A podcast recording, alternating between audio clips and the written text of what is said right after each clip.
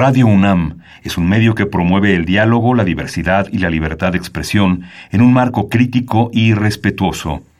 Los comentarios expresados a lo largo de su programación reflejan la opinión de quien los emite, mas no de la radiodifusora. Ingredientes para hacer la pócima de la diversión. Ancas de rana intrépida. Ratones de laboratorio.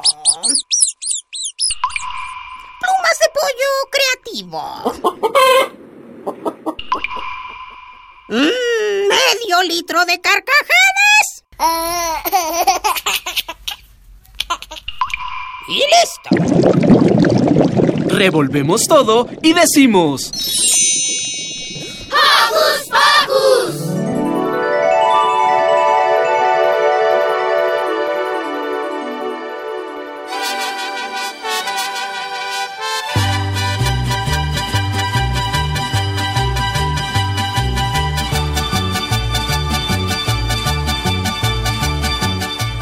Bienvenidos a un nuevo programa de Hocus Pocus. Y como están escuchando, tenemos un programa especial para conmemorar el Día de la Independencia de México. Queremos, antes que nada, mandar saludos a nuestros conductores, Mili, Liber, Emiliano, Magali, Lucy, Demian, Dani y Ricky. También al equipo de producción encabezado por Carmen, Lilith y Luis. Y por supuesto a Mini Santi y Alex. Hoy corremos y corremos hasta alcanzar la velocidad de la luz porque estrenamos la sección Super Niños del Futuro. No se despeguen de nuestra transmisión para saber de qué se trata este nuevo segmento. También hablaremos sobre la sexta Feria de Ciencia Pauta 2020. Antes de terminar, y continuando con la historia de nuestro país, Liber nos cuenta sobre algunos personajes destacados de nuestra independencia nacional. Continuando con las grandes historias, en la entrevista histórica tendremos a los hermanos Grimm. Así que no te despegues de la radio porque ya empezó Hocus Pocus. Quédate en casita y no olvides que nos gusta saber de ti a través de nuestras redes sociales. Conéctate con tu compu, tableta o celular. Facebookea con nosotros. Búscanos como Hocus Pocus Unam. Regálanos un like y mándanos tus sugerencias musicales o cuéntanos qué haces para entretenerte en casita. Pero si lo tuyo son las frases cortas, búscanos en Twitter como arroba Hocus Pocus-Unam. Síguenos y pícale al corazoncito. Iniciaremos esta emisión con una rolita muy mexicana. Escucharemos México lindo y querido con Fátima Campo.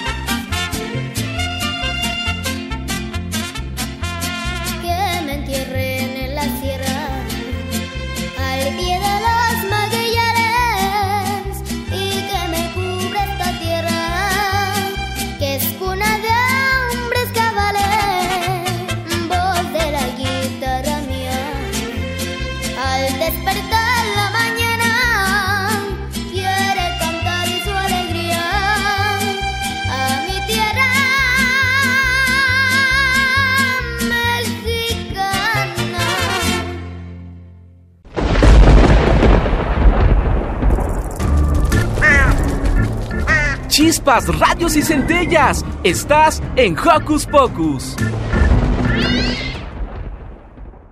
La madrugada del 16 de septiembre de 1810, el cura Miguel Hidalgo y Costilla convocó al pueblo de Dolores, replicando las campanas de la iglesia, para rebelarse contra el mal gobierno español.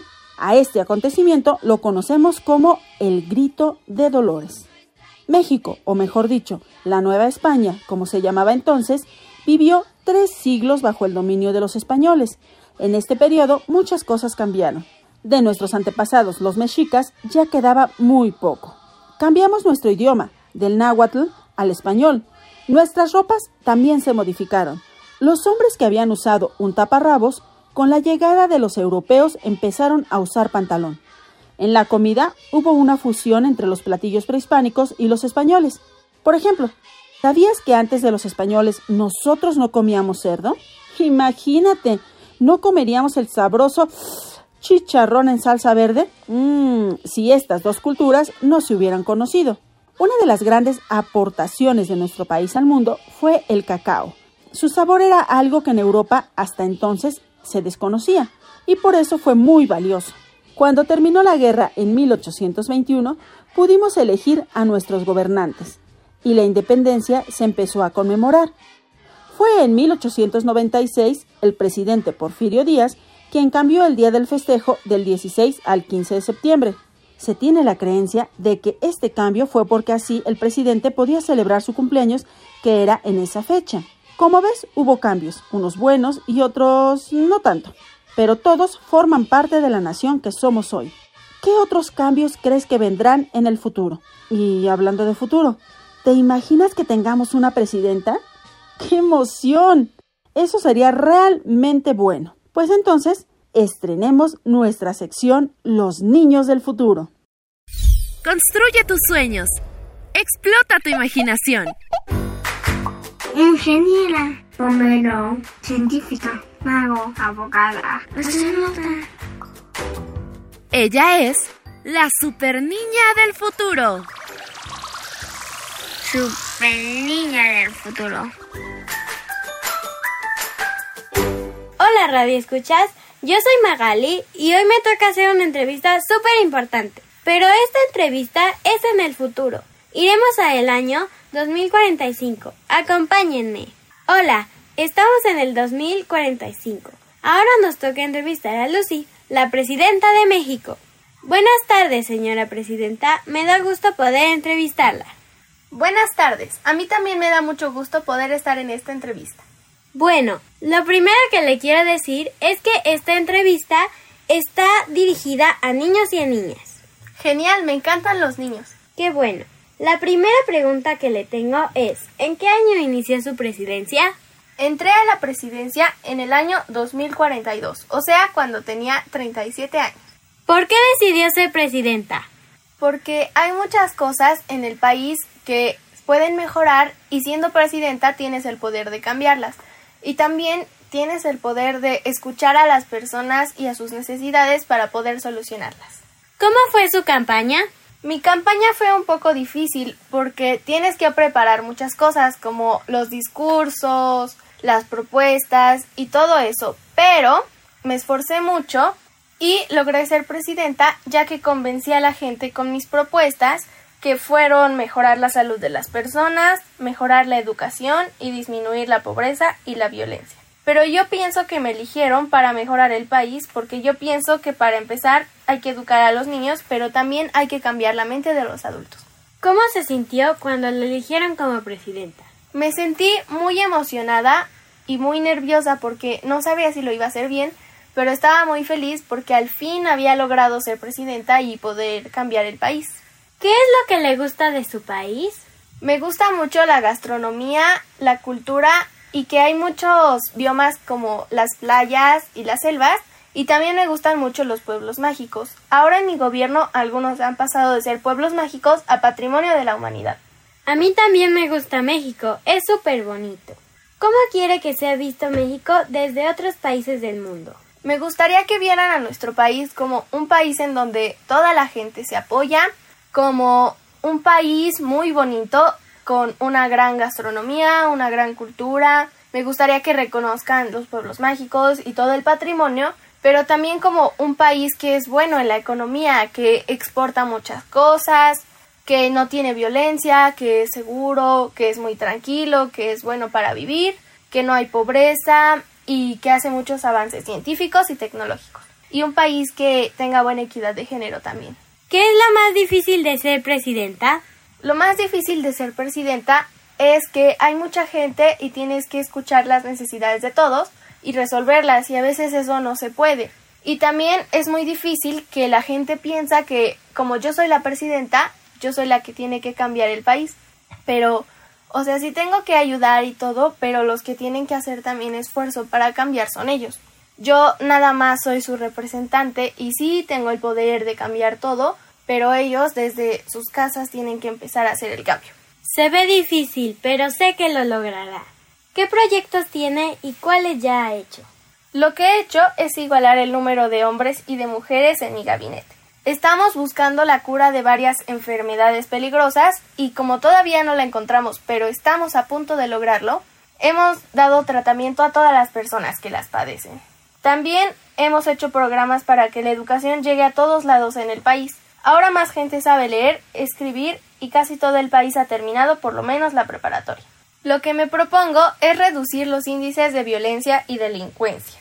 También estamos construyendo la estación espacial en el desierto de Sonora para mandar gente al espacio y hacer investigaciones y descubrimientos. También una de mis propuestas es cuidar el medio ambiente y suministrar agua a toda la gente, ya que aún lamentablemente no han hecho conciencia y desperdician mucho los recursos naturales. Así que, por favor, cuiden el planeta, ya que entre todos vamos a lograr mejorarlo. Y disminuir el uso de drogas como el cigarro o el y el alcohol. ¿Cómo piensa lidiar con los problemas de la sociedad como la delincuencia, la pobreza, las adicciones y la corrupción? La delincuencia la pienso lidiar desde la educación porque la gente que es pobre tiende a robar, entonces lo que vamos a hacer es educarlos a todos, darles buenas herramientas para que no tengan necesidad de robar y así tengan un buen empleo y su vida sea mejor. La pobreza, igual de la misma forma, viene desde la educación y para los grandes que no tuvieron la oportunidad de tener buena educación, les vamos a enseñar cosas para que tengan mejores oportunidades y salgan de la pobreza. Las adicciones vamos a fomentar en las escuelas pláticas contra ellas y así no tendrán la necesidad de involucrarse en las drogas y respecto a la corrupción, vamos a llevar una revisión desde el gabinete y vamos a llevar muchas cuentas muy específicas para que cuando el dinero desaparezca vamos a revisar en dónde quedó y solucionar los problemas. También vamos a educar a los ciudadanos para que desde casa no cometan actos corruptos. ¿Qué cree que fue lo mejor que ha hecho durante sus tres años de mandato? Sin duda, lo mejor que he hecho es el Santuario de la Vida Silvestre. Es un lugar que es el santuario más grande del país y el quinto del mundo. Ahí tenemos muchos biomas donde hay 23, casi 24 mil especies protegidas y es muy bonito, la verdad. Se puede visitar, pero vigilamos muy bien que no tire basura a la gente para que se mantenga. Ay, ya quiero ir a verlo. ¿Podría decirles un mensaje a nuestro público infantil? Claro, me gustaría decirles que para cambiar un país eso se hace desde casa. Entonces ustedes hagan un cambio, porque cuando cambian ustedes, cambian el mundo, incluso lo pueden cambiar. Entonces cuiden mucho el planeta, y respeten y hagan muchas cosas para cambiar. Y me gustaría decirles que todo lo que sueñen lo pueden lograr. Si se lo proponen y se esfuerzan mucho, ustedes pueden lograr todo lo que quieran. Gracias por dedicar tu tiempo para estos niños y niñas que nos escuchan. De nada. Nos vemos pronto, ojalá. Hasta luego, nos vemos en 25 años. Adiós. Adiós. Bueno, Joco, escuchas, nosotros nos regresaremos al 2020 para hablar con la Lucy de ese tiempo. Hola Lucy, ¿por qué decidiste interpretar a una presidenta? Hola Magali, decidí interpretar a una presidenta porque puedo inspirar a todas las personas para que cambien el país con lo que les dije y para motivarlos de que sí se puede cambiar y también porque me gustaría ser presidenta. Qué lindo. ¿Y qué es lo que te atrae de ser presidenta? Lo que me atrae de ser presidenta es que puedes cambiar muchas cosas, puedes lograr todo lo que te propones si te esfuerzas y puedes mejorar la calidad de vida de muchas personas. Y les puedes dar el ejemplo de que todo lo que quieran se lo y se lo proponen y se esfuerzan lo logran y les puedes dar el ejemplo también de que pueden mejorar el país. Gracias, Lucy, tus palabras son maravillosas.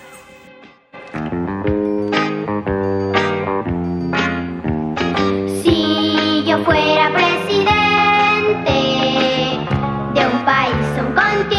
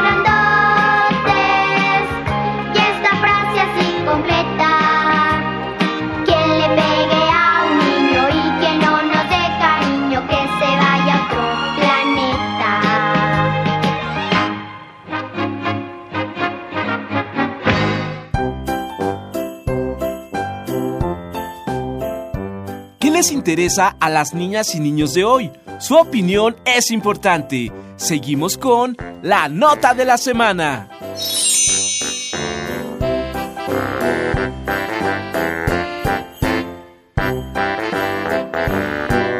Muy buen día, Temborucos. Hoy están con nosotros Gaby de la Torre, directora del programa Pauta, y Fernando de Lucio, uno de los integrantes de este padrísimo programa. Bienvenidos, chicos.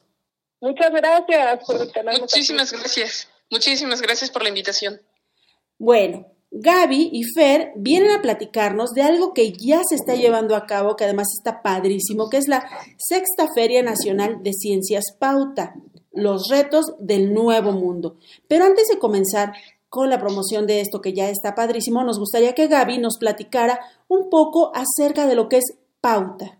Muchas gracias. Pues Pauta es un programa que nació hace 13 años, es un programa del Instituto de Ciencias Nucleares de la UNAM y es eh, la idea de varios científicos de generar un espacio donde los niños puedan encontrarse y nutrir esa pasión que tienen por la ciencia. Es decir, vienen niños ¿no? de, de muchos estados de la República, en, en cada uno de los estados, y nos comparten y comparten con otros niños eh, lo que les interesa de la ciencia y nosotros ponemos actividades en donde ellos puedan desarrollar eh, habilidades científicas que apuntan hacia el pensamiento crítico. Lo que nosotros hacemos es generar una metodología en donde estas habilidades vayan eh, desarrollándose de manera continua a lo largo de los años, porque los niños pueden estar desde los 4 hasta los 18 años, y encontrar eh, los temas que a ellos les interesa cambiar. En este sentido, nosotros eh, queremos empoderarlos ¿no? a través del desarrollo de habilidades y de este pensamiento crítico para que volteen, vean su entorno, lo cuestionen y digan qué les gustaría cambiar. Y con esta pasión que tienen por la ciencia, puedan hacerlo a través de estas habilidades que han venido desarrollando esta pasión por la ciencia y querer cambiar al mundo. Fer, platícanos, ¿hace cuánto tiempo estás en pauta y qué es lo que hacen los niños ahí?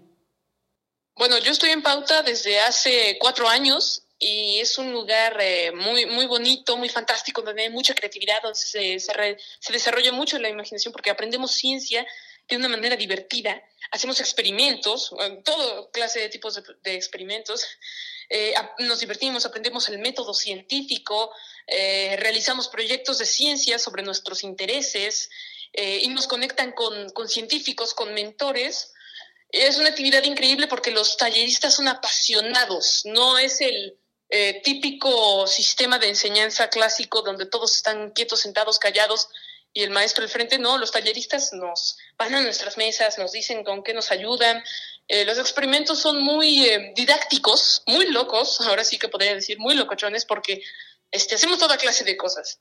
Entonces, pauta ahí aprendemos ciencia de la manera más divertida y no solo ciencia natural, sino también este, este, podemos escoger proyectos como ciencias este, médicas, ciencias sociales. Eh, yo actualmente mi proyecto es de ciencias sociales, entonces Pauta es una experiencia muy bonita para mí y para otros niños. Y este, sí, es, es, es algo muy padre. Wow, se antoja, se antoja. Gaby, platícanos cómo ha estado trabajando Pauta durante esta contingencia. Pues ha sido un reto, ¿no? A nosotros nos tomó en la segunda parte del ciclo, donde los, los, las niñas, los niños y los jóvenes están ya en sus, en sus proyectos. La verdad es que si no fuera por las familias Pauta, porque como bien dice Fernando, Pauta es toda una comunidad, ¿no? De investigadores, de talleristas, pero sobre todo de familias y de niñas, niños y jóvenes, ¿no? Que sin importar que pues ahora cambiara todo y nos fuéramos a casa, dijeron, ¿y cómo sigo? ¿No? Y, aunque para algunos fue un reto mayor, porque pensemos que ellos estaban en la planeación de sus proyectos, muchos de ellos con mentores que, que nos donan su tiempo para dar seguimiento a estos proyectos, pues iban a entrar a la fase de experimentación y muchas de estas fases de experimentación significaba entrar a laboratorios, ¿no? Con toda la expectativa, con todo el cariño de los, de los mentores y pues el entusiasmo de, de las chicas, de los chicos, ¿no? Y pues estos, esto tuvo pues sus repercusiones, ¿no? Obviamente no entraron a, a la fase experimental algunos de los proyectos, pero hubo otros, ¿no? Como el de Fernando, como el de otros niños, que sí podía seguir, en, o sea, de, digamos, desde casa, ¿no? Obviamente la mayoría tuvieron que hacer adecuaciones, entonces, pues nosotros lo que fuimos haciendo, los talleristas trabajaron vía en línea, donde era posible, tenemos, estamos en muchas comunidades alejadas, alrededor del 40% de nuestra población no tiene acceso ni a Internet ni a una computadora que pueda sostener plataformas eh, donde puedas hacer conferencias, ¿no? Eh, videoconferencias o llevar algún tipo de seguimiento. Entonces, pues nos llevó a retos distintos. A veces tenemos, ¿no? niñas, niños que salen de su comunidad van a una parte de la carretera donde entra la señal, ¿no? Y por WhatsApp van comunicándose con sus talleristas o con sus mentores, ¿no? Por ejemplo, en Jalpan, en la Sierra de Querétaro, pues eh, reunirse en una, digamos, en una sanísima distancia, ¿no? En comunidades donde pues la forma de vivir la pandemia ha sido distinta y poder comunicarse vía telefónica, ¿no? Porque no, no, el WhatsApp ahí no es una realidad, ¿no? Y creo que lo, lo que realmente estamos festejando en esta feria es la cantidad de proyectos que nunca esperamos que iban a poder terminar, ¿no? Para nosotros, puede ser una cuestión de dar seguimiento, de seguir siendo ese espacio donde pueden eh, tener y desarrollar esta pasión y tienen amigos que tienen estas mismas características, ¿no? Pero la verdad, eh, pues sí fue, sí es de celebrarse que hayamos tenido tantos proyectos y que tantas familias se hayan involucrado para que las niñas, los niños y los jóvenes pudieran terminar. Wow, justamente dentro de este confinamiento y esta pandemia que pues aqueja a todo el mundo, ustedes comenzaron ya la sexta Feria Nacional de Ciencias Pauta, los retos del Nuevo Mundo que comenzó el pasado 9 de septiembre y termina el 13. Cuéntanos un poquito más, Gaby. Pues esta feria la realizamos en línea, ¿no? Nos llevó justo a repensarnos y abrirnos a una nueva forma de pensar. Eh, siempre la habíamos hecho en sus últimas tres ediciones en el Colegio Nacional, en el centro de la Ciudad de México. Y pues parte de lo que nos gustaba era que los niños podían conocerse de distintos estados y, y esto, sobre todo creo que a nosotros, creo que a las niñas y a los niños mucho menos, nos generó un gran reto de tratar de pensarlo en línea, ¿no? Y hemos tenido una respuesta maravillosa. La verdad es que la participación eh, se incrementó muchísimo porque en el Colegio Nacional pues podremos recibir a lo más dos mil, tres mil personas por el por la propia capacidad del espacio, ¿no? Y por supuesto, pues familias y personas que normalmente venían de la Ciudad de México, de Morelos, de Querétaro, ¿no? Que se acercaban de estados cercanos. Esta vez tenemos la posibilidad de tener eh, familias, niñas y niños de todos los estados de la República, de Latinoamérica, de España, ¿no? Es la respuesta ha sido muy muy buena. Eh, hemos abierto espacios que no teníamos en la feria, porque en la feria todo el centro a los proyectos, obviamente se sigue siendo el proyecto, con los retos de que los científicos que nos donan y las científicas que nos donan su tiempo para evaluar lo hagan en línea, ¿no? Y eso implicó que cada uno de los niños tuviera que generar proyectos de, bueno, digamos, productos de comunicación para poder empapar más a los evaluadores, pero también nos dio la oportunidad de abrir espacios de talleres, de seminarios, de visitas guiadas a museos, ¿no? Como Universum y como otros, que a lo mejor para niños de muchos estados, pues no es una posibilidad real venir, ¿no? Y tenemos, bueno, hemos tenido actividades para docentes, donde ellos intercambian cómo han trabajado, donde ellos, eh, que es lo que llamamos el troque de la ciencia, donde han podido platicar con expertos de toda Latinoamérica y España sobre el tema de la indagación y cómo enseñar a través de la indagación científica, espacios para familias, que nos parece fundamental, donde pueden hablar, por ejemplo, de cómo fomentar la ciencia en mi hija, ¿no? En particular, reconociendo los retos de las mujeres dentro de la ciencia, pero también de la crianza positiva y de la enseñanza de la ciencia en casa, para investigadores, investigadoras que dicen, yo quiero aprender cómo hacer divulgación de la ciencia, a mí me gustaría también tener más elementos o me gustaría entender cómo hacen una mentoría. ¿Qué implica eso de mentorar a un niño de 13 años que está interesadísimo en las ciencias sociales, ¿no? Y finalmente tuvimos el espacio más importante, como siempre, para niñas, niños y jóvenes que quieren aprender más sobre la ciencia, ¿no? Entonces tenemos, hemos tenido proyectos de todo, ciencias eh, medioambientales, de la salud, físico-matemática, ¿no? Y por supuesto, como bien dice Fernando, de ciencias sociales, porque es uno de los cambios que hace muchos años y de las aperturas que Pauta fue teniendo hace muchos años. Bueno, a mí me encanta esta apertura de las ciencias sociales, yo también soy de las ciencias sociales y entonces me parece muy padre que realmente le dan el valor que tiene y sobre todo que niños con Fernando hagan proyectos y participen. Fernando, me parece bien interesante tu tema, pero pues obviamente el experto eres tú. Platícanos sobre este tema que presentas durante la sexta Feria de Ciencias Pauta 2020. Claro, por supuesto. Mi tema es eh, la desaparición de menores de edad con perspectiva de género y su relación con la trata en México. Este, este proyecto es una continuación del del año pasado, que fue desaparición de menores de edad en los últimos 12 años en México.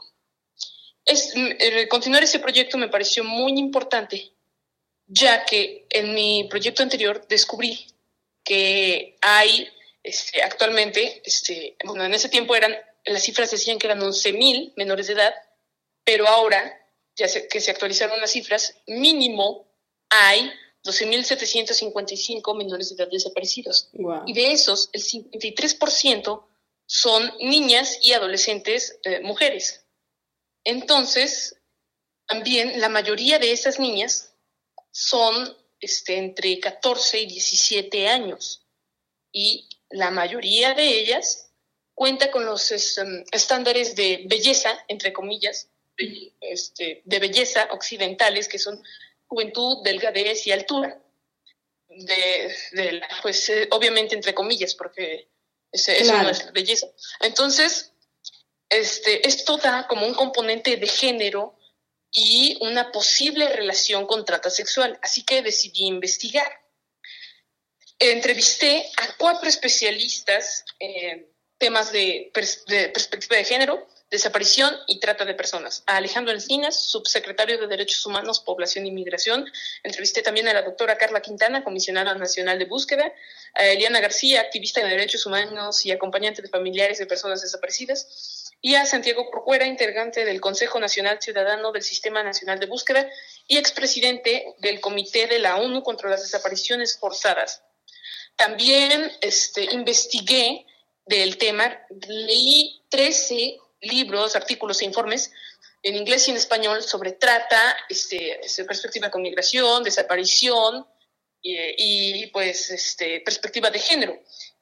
Es, y aquí mis hallazgos más importantes fueron tres que descubrí bajo toda esta investigación.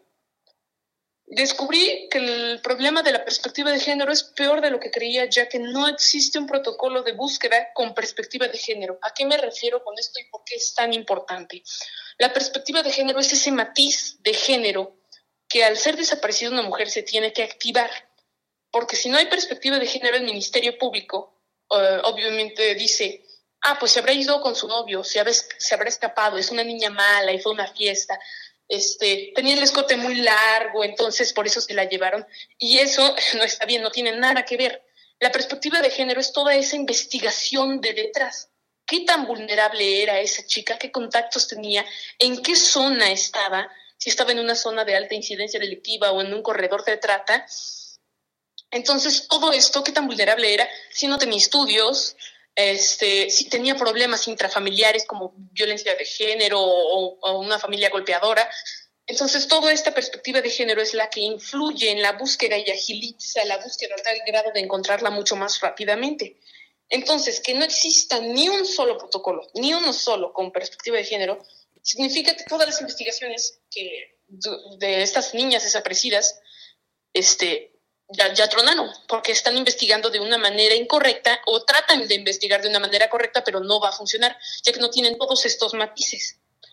Otro descubrimiento muy importante es que las, las autoridades deben actuar con rapidez. Nada de espérese 24 horas o 72 horas para que se le considere desaparecido. No, porque en menos de 24 horas una eh, chica, una, una, mujer, es capaz de ser desplazada por todo el país o eh, al extranjero. Eh, un ejemplo muy triste que leí en uno de los documentos es que habían encontrado chicas desaparecidas de Puebla en un bar de Estados Unidos en menos de 24 horas. Entonces, este, el, Estado debe actuar con rapidez. Ese es uno de los principales hallazgos. Y el otro que también es muy importante es que necesitamos una nueva perspectiva de la cultura de masculinidad. ¿Por qué esto? Porque siempre se ha dado esta, esta, vivimos en una incultura, a mí me gusta decir la incultura, una incultura binaria, patriarcal y machista, donde el hombre tiene posesión completa del cuerpo de la mujer, donde la mujer es posesión del hombre, la mujer no es una persona, es un objeto. Entonces, este, eso está mal, muy mal, no tiene nada que ver. Entonces tenemos que cambiar esta cultura de masculinidad, ya que a los hombres quieren ser dueños de las mujeres, bueno, yo no, esta vieja cultura de masculinidad este, está envenenándonos y está este, destruyéndonos. Y eso lo tenemos que cambiar, pero ya, ya que si no van a continuar las, las desapariciones y la trata de personas. Em, ¿Qué otra cosa puedo decir? Pues que le daré continuidad a este proyecto. Voy a continuar en pauta, eh, haciendo proyectos sobre desaparición y sobre conciencia social, ya que, pues obviamente por razones de la pandemia tuve que hacer todo en línea y no pude investigar ni hacer encuestas de campo como eh, usualmente lo hacía. Así que daré una continuidad a este proyecto. Muchas gracias. ¡Wow! Pues está maravilloso. Déjenme decirle, Joco Escuchas, que Fer tiene 13 años y chequen la calidad de la investigación que él está realizando gracias a este programa Pauta. Gaby, pues como la de Fernando, muchas otras investigaciones son las que se están presentando en esta Feria Nacional de Ciencias Pauta 2020 ya comenzó, pero todavía queda todo este día y el día de mañana. Para los que no hemos podido acceder o para los que no han podido acceder a esta feria, ¿qué pueden hacer? Pues tenemos el acceso abierto, es un, es un espacio gratuito, lo único que requerimos es que se inscriban.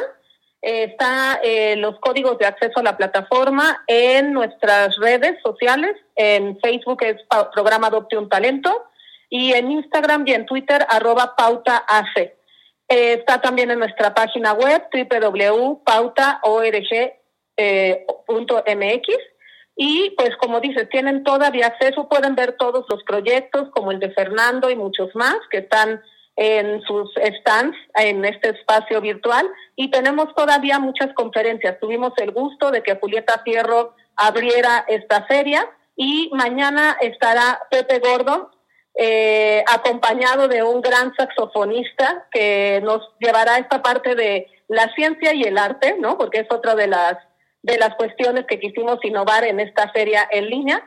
Entonces, mañana tendremos la clausura a partir de las 4 de la tarde y pueden conocer quiénes fueron los proyectos ganadores de premios especiales de muchísimos aliados, ¿no? Desde fundaciones, desde empresas y, por supuesto, nuestra querida Universidad Nacional, que va a entregar reconocimientos especiales a los proyectos.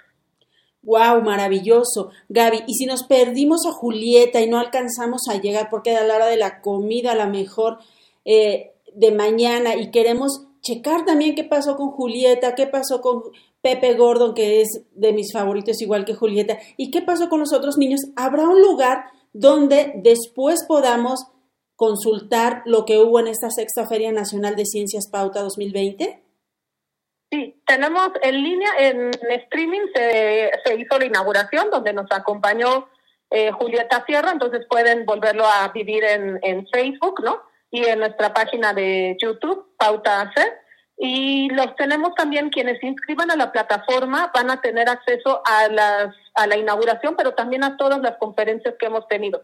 Vamos a tener eh, por un espacio de al menos un mes guardadas ahí todas las, las conferencias de los diferentes científicos, científicas que nos acompañaron, pero también de lo que tuvimos para padres de maestros y por supuesto de las aportaciones que nos hicieron los maestros. Iremos subiéndolas en nuestras redes sociales para, porque como fueron muchas cada día, pues vamos a ir subiéndolas con tiempo y las encontrarán en, nuestro canal de, de YouTube. Perfecto, Gaby. ¿Nos dices por favor cuáles son sus redes sociales?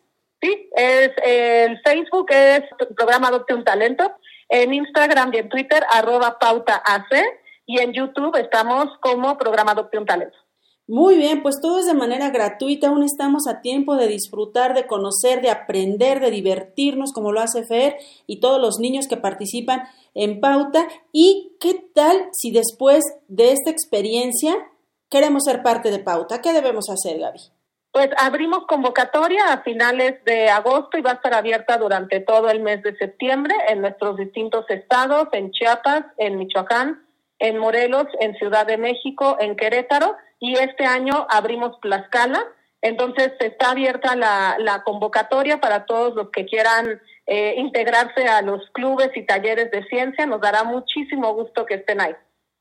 Pues Gaby, Fer, muchísimas gracias, muchas felicidades por esta sexta Feria Nacional de Ciencias Pauta 2020 y por toda la labor que hacen. Les mandamos un abrazo y los escuchas quedamos agradecidos de tanta información tan valiosa que nos dieron hoy.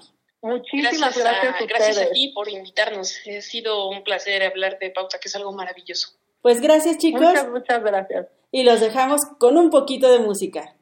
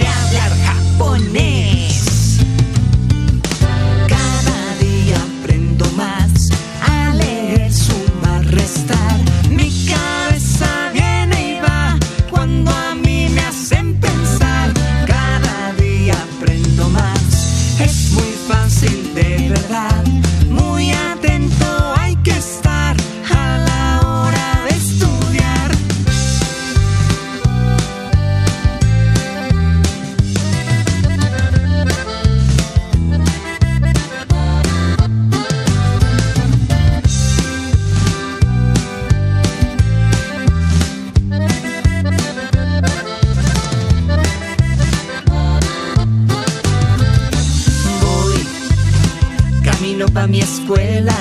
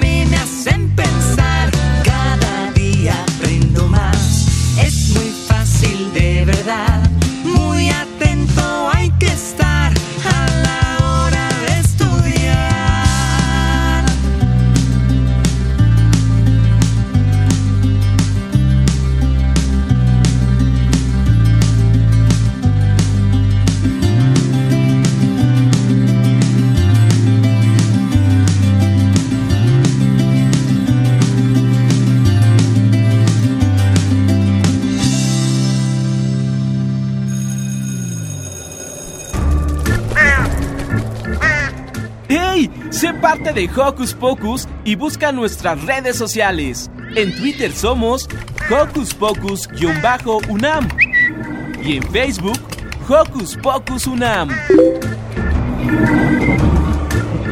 Y para continuar con este programa muy patriota, ¿qué les parece si paramos oreja y checamos lo que Liber preparó para nosotros?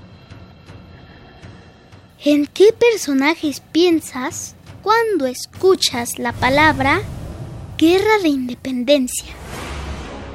Quizás en Miguel Hidalgo, en Morelos, en Allende, en Josefa Ortiz de Domínguez, pero en aquella guerra hubo quienes cambiaron sus resorteras y juguetes por armas, con tal de que México fuera libre.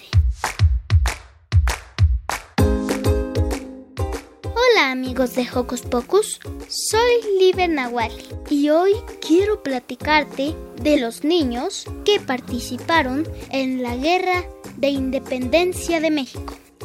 Sí, este grupo, algunos del bando insurgente, grupo en rebelión contra la corona española, otros del bando realista, opositores al movimiento de independencia. Fueron parte importante de la historia de México. El ingreso, principalmente de los niños, a las tropas insurgentes o realistas se daba entre los 7 y 8 años. Una vez que habían sobrevivido a enfermedades como la viruela o el sarampión, pues en ese tiempo muchos niños morían antes de cumplir 7 años, debido a que las condiciones sanitarias no eran buenas, eran terribles, horribles. Fue Morelos quien con la finalidad de formar jóvenes para la guerra insurgente, formó un regimiento de niños llamado los emulantes pues imitaban las acciones de Morelos y sus generales. Uno de estos emulantes fue Juan Nepomuceno Almonte. Fue el hijo de Morelos, aunque él no podía reconocerlo por ser cura. Por ello, lo presentaba como su sobrino. Juan admiró muchísimo a su padre y luchó a su lado contra los realistas. Los soldados le llamaban el adivino pues era muy astuto y listo como el niño artillero.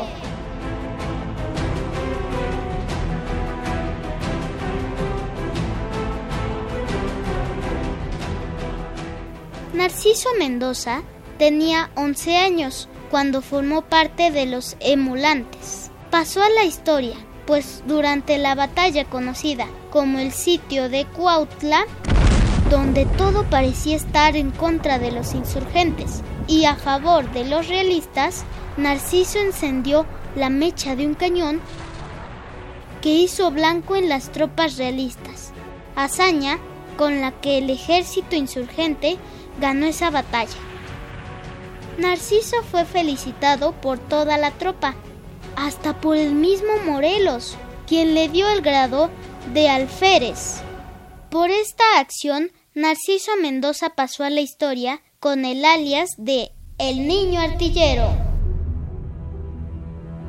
Las tropas realistas contaron con la presencia de José Timoteo Rosales, de 11 años, Vidal Alcocer, de 13 años, Pedro María Anaya, de 15 años, Manuel Lombardi, de 12 años, y Antonio López, de Santa Ana, quien años más tarde se unió al ejército insurgente. Soy Liber Nahuali. Nos escuchamos pronto.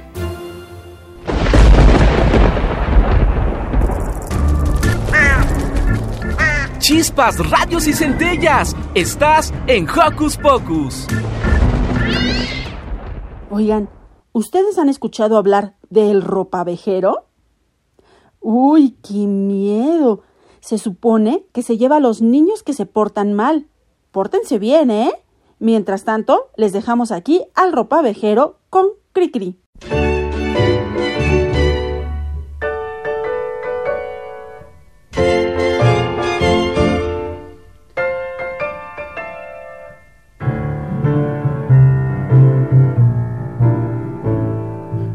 Ahí viene el tlacuache cargando un tambache por todas las calles de la gran ciudad. El señor tlacuache compra cachivaches y para comprarlos suele pregonar botellas que vendan, zapatos usados sombreros estropeados, pantalones remendados, cambio, vendo y compro por igual. Chamacos malcriados, miedosos que vendan, y niños que acostumbren dar chillidos o gritar cambio, vendo y compro por igual.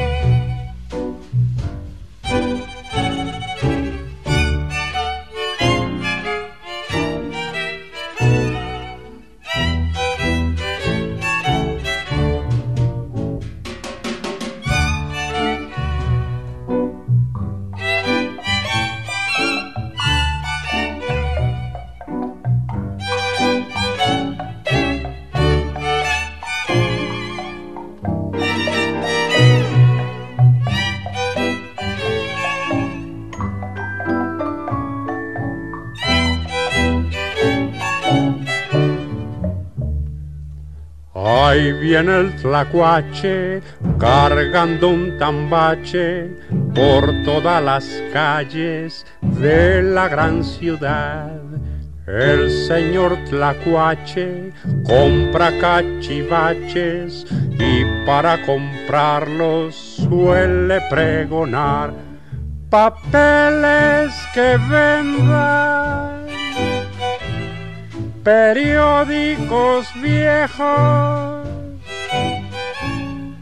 tiliches chamuscados y trebejos cuatrapeados, cambio, vendo y compro por igual. Comadres chismosas, cotorras latosas y viejas regañonas pa' meter en mi costal. Cambio, vendo y compro, compro, vendo y cambio, cambio, vendo y compro por igual. ¡Hey! Sé parte de Hocus Pocus y busca nuestras redes sociales. En Twitter somos Hocus Pocus-UNAM y en Facebook Hocus Pocus UNAM. Y ahora hagamos un viaje y crucemos el Atlántico. Vamos a conocer a dos hermanos que con sus cuentos dejaron huella en el tiempo. Escuchemos. Conocen un poquito más de personajes que dejaron huella. Ahora sigue la entrevista histórica. Todo cambia. El clima, las personas, el mundo y hasta los cuentos de hadas también cambian. Y para hablarnos de esto, tenemos aquí a dos súper expertos en el tema de los cuentos de hadas. Y nos referimos nada más y nada menos que a los hermanos Grimm. Hola Jacob, hola Wilhelm, nos encanta. Ay, no, no, no, no, digo, nos da muchísimo gusto que estén aquí. Estas haditas ya nos querían poner un encantamiento. Y es que donde ustedes van, los cuentos de hadas los siguen. Hola a todos los pequeños Joco Escuchas. Estamos extasiados de estar aquí. Hola, estoy muy contento de estar aquí. Y las haditas también dicen hola. ¿Podrían decirnos de dónde nos visitan y contarnos de su infancia, por favor? Hola, yo soy Jacob Grimm y nací en 1785 en Hanau, Alemania. Y éramos los mayores de seis hermanos. Así que en casa siempre había muchos juegos y cuentos, pero también la disciplina era fuerte, pues nuestro padre era el pastor de la iglesia. Yo soy Wilhelm y nací en 1786. Nuestro papá también era abogado y quería que estudiáramos lo mismo. Ah, vaya, pues entonces estudiaron derecho. Sí, Estudiamos en la Universidad Marburgo. Ahí conocimos al poeta Clemens Bretano. Con él aprendimos que la poesía popular era importante. También conocimos al abogado Von Savigny. Con él aprendimos a estudiar los textos antiguos, pero con un método muy técnico, propio de una persona universitaria. Entonces nos dedicamos a estudiar folclorismo y filología. ¿Filología? ¿Nos pueden contar un poquito qué es eso de la filología y el folclorismo? La filología es la ciencia que estudia los textos escritos y la evolución de un idioma. El folclorismo es un conjunto de tradiciones, costumbres, canciones de un pueblo. Es muy bonito estudiarlo. Ah, ahora entiendo. Por eso escribieron libros de cuentos para niños. Bueno, muchas personas creen eso, pero tenemos que ser muy honestos. Nosotros no los escribimos. ¿No? ¿De verdad? Y la verdad es que no nos interesaba que los cuentos fueran para niños. Ah, caray, caray. Entonces, cuéntanos, tenemos que conocer mejor esta historia. ¿Cómo entonces nacieron los cuentos de los hermanos Grimm? Nosotros hicimos una investigación para hacer un monumento a la literatura popular alemana. Nosotros juntamos muchas historias de la Edad Media, de muchas personas de pueblo. Por ejemplo, la hija del señor Wilde tenía una farmacia en Kassel, donde estudiábamos nos contó todas sus historias que conocía. Así, platicando y viajando, juntamos muchas historias. Y en realidad a nosotros nos interesaba como profesores de la universidad. Tratamos de mantener la estructura y las palabras típicas de cada lugar.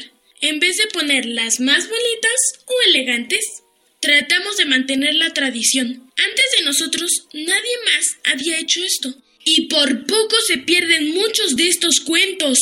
Nosotros pensamos que la narrativa popular tiene mucho valor. Así es, tienen toda la razón.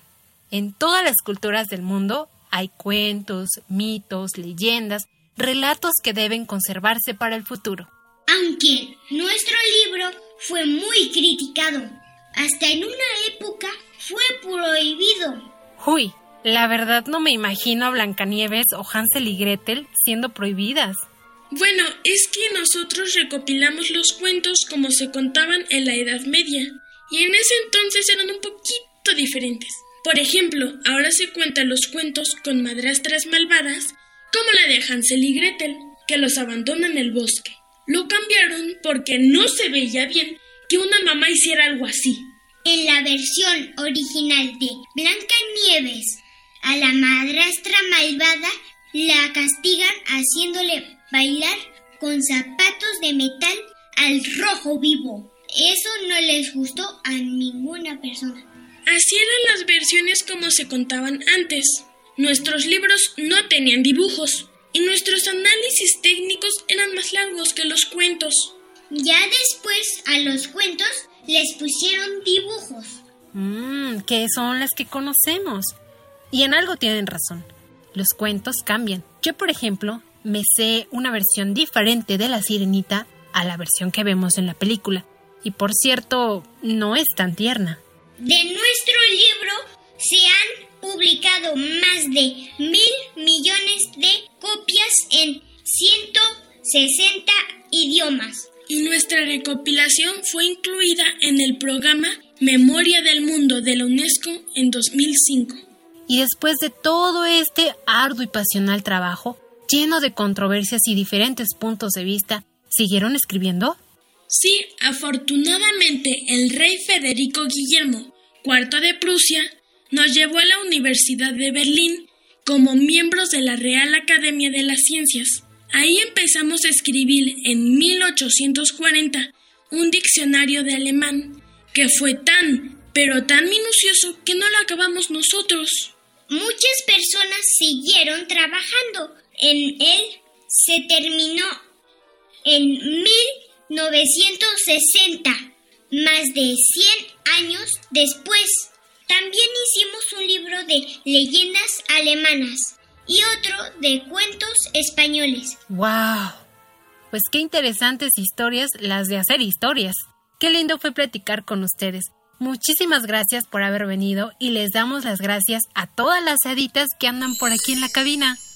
Gracias a ustedes. Y aunque ya hayan visto las películas, lean nuestros cuentos. ¡Chao!